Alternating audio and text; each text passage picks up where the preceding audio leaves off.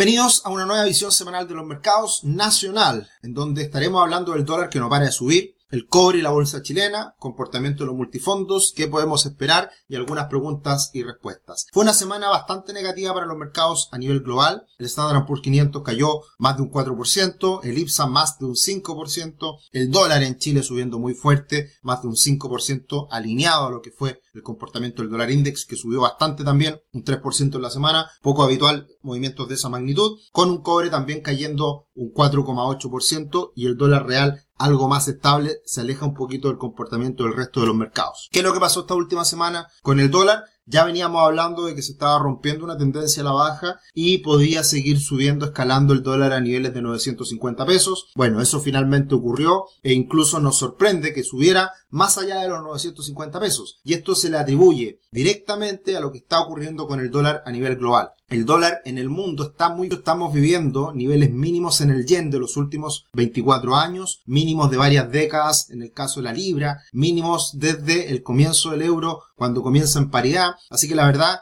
que el dólar está hoy día sacando, sacando pecho, fortaleciéndose a raíz de estas alzas de tasas por parte de la Fed, que en términos comparables respecto a otras economías más deterioradas, más débiles, está eh, sacándole bastante ventaja. Y eso obviamente que se replica al mercado local. Hablamos que el dólar supera los 950 pesos, que es un nivel importante de resistencia en las últimas, en los últimos meses, lo supera, eh, finaliza la semana sobre 970 con poco volumen transado. Hay que tener en cuenta qué es lo que pasa el lunes, martes de la semana que viene para ver si, es que se reafirma esta trayectoria al alza. Siguiente resistencia, siguiente nivel importante a tener en consideración, los 975 pesos, que es ahí por donde pasa el 61,8% Fibonacci de toda la caída anterior desde los 1060 hasta los 840 aproximadamente. Entonces hay que tener en consideración este punto que podría ser de inflexión y ver cómo sigue el comportamiento del dólar a nivel global. Hay que tener muy en cuenta que ya está interviniendo el yen el Banco Central de Japón. Vamos a ver qué pasa en Inglaterra. Vamos a ver qué pasa en Europa.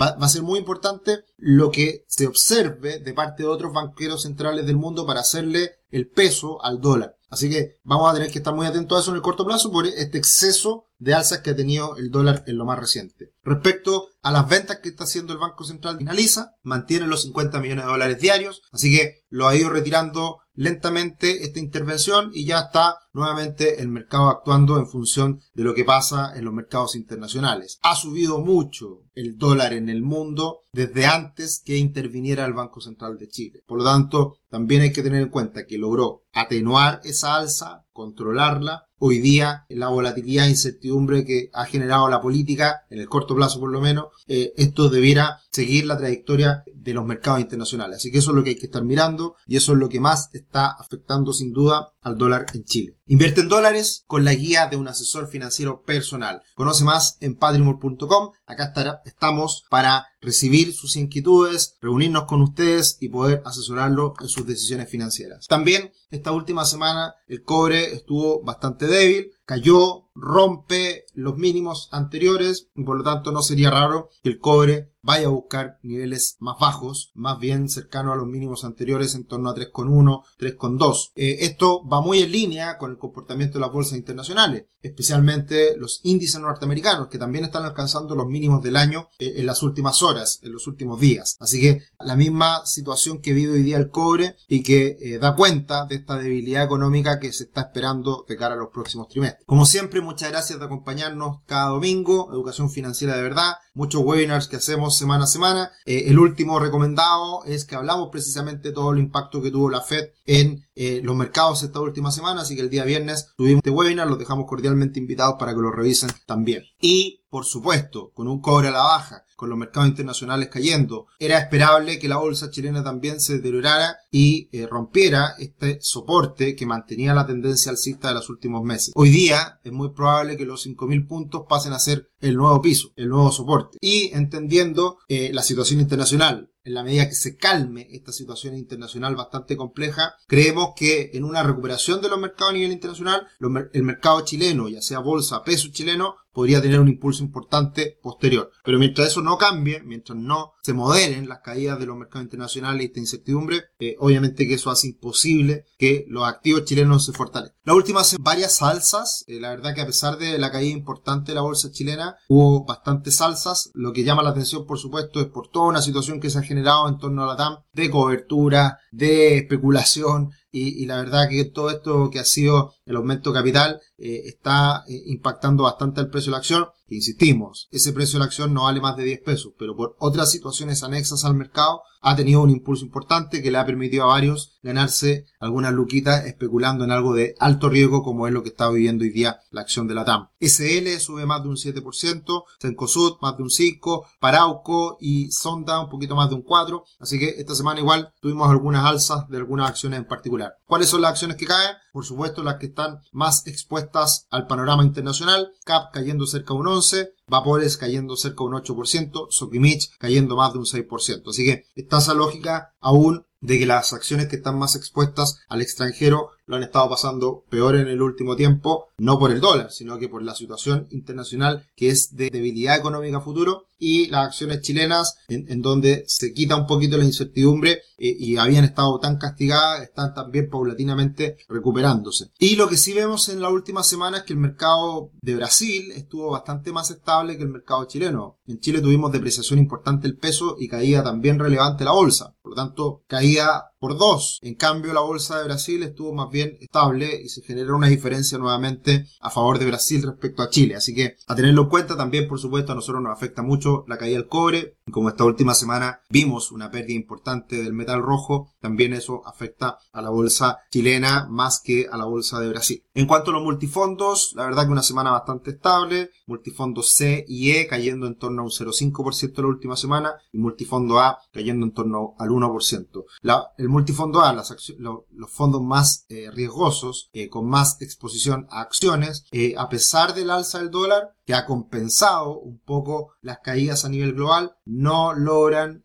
aguantar el chaparrón que estamos viendo en cuanto a las bolsas y que se podría seguir extendiendo en los próximos valores cuotas del lunes martes. Así que ahí, sin duda que eh, afecta a los fondos más riesgosos y los fondos más conservadores de todas formas se ven afectados por el alza de tasa que estamos viviendo a nivel global, que eso también repercute en la renta. Finalizar, algunas preguntas y respuestas. Agustín dice, hola Sergio, muchas gracias. ¿Recomiendas tener una cuenta en depósito a plazo en Banco Consorcio, la cual ofrece UF más 3,2 anual? Pero lo que hemos dicho en el último tiempo es que los activos chilenos se han visto más beneficiados en el último tiempo. Eh, se ha popularizado mucho los depósitos a plazo por el hecho de que son libres de riesgo y con tasas que son interesantes hoy día, hay que tener en cuenta que la UF proyectada o la inflación proyectada a 12 meses está en el torno al 7-8%. Por lo tanto, el que entregue UF más 3%, estamos hablando de una rentabilidad del 11. Hay hartos activos que podrían estar rentando eso y más. Eh, nosotros tenemos varias alternativas que son interesantes, con un poco más de riesgo, por supuesto, eh, y ahí está la ventaja hoy día de los depósitos a plazo, que al ser instrumentos de bajo riesgo, eh, logran a uno protegerlo y hacer y, obtener una rentabilidad que, que es no menor en este escenario inflacionario. Pero hay que tener cuidado, porque la inflación, en la medida que se vaya moderando y se cumplan esas expectativas de 7-8% a 12 meses y más en el futuro, hay que empezar a buscar activos, eh, instrumentos que empiecen a rentar más eh, en un escenario de menos inflación proyectada. Así que eso solamente a tener en consideración.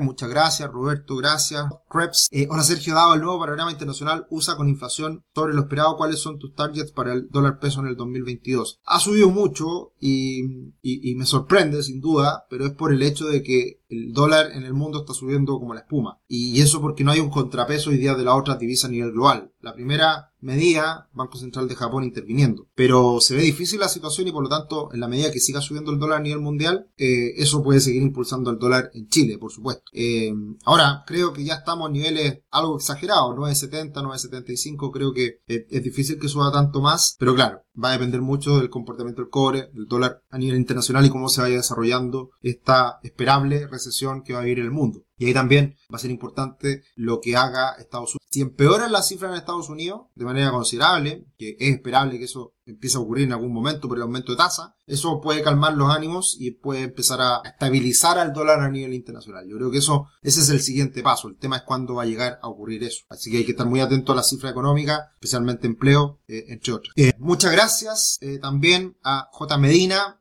un abrazo a todos. Como siempre, muy grato estar acá acompañándolo semana a semana. Compartan la información, suscríbanse a nuestro canal, denle me gusta, hagan comentarios. Acá estamos para ayudarlos, para poder acompañarlos semana a semana y por supuesto estaremos entregando nuevos videos en los próximos días. Que estén muy bien, un abrazo.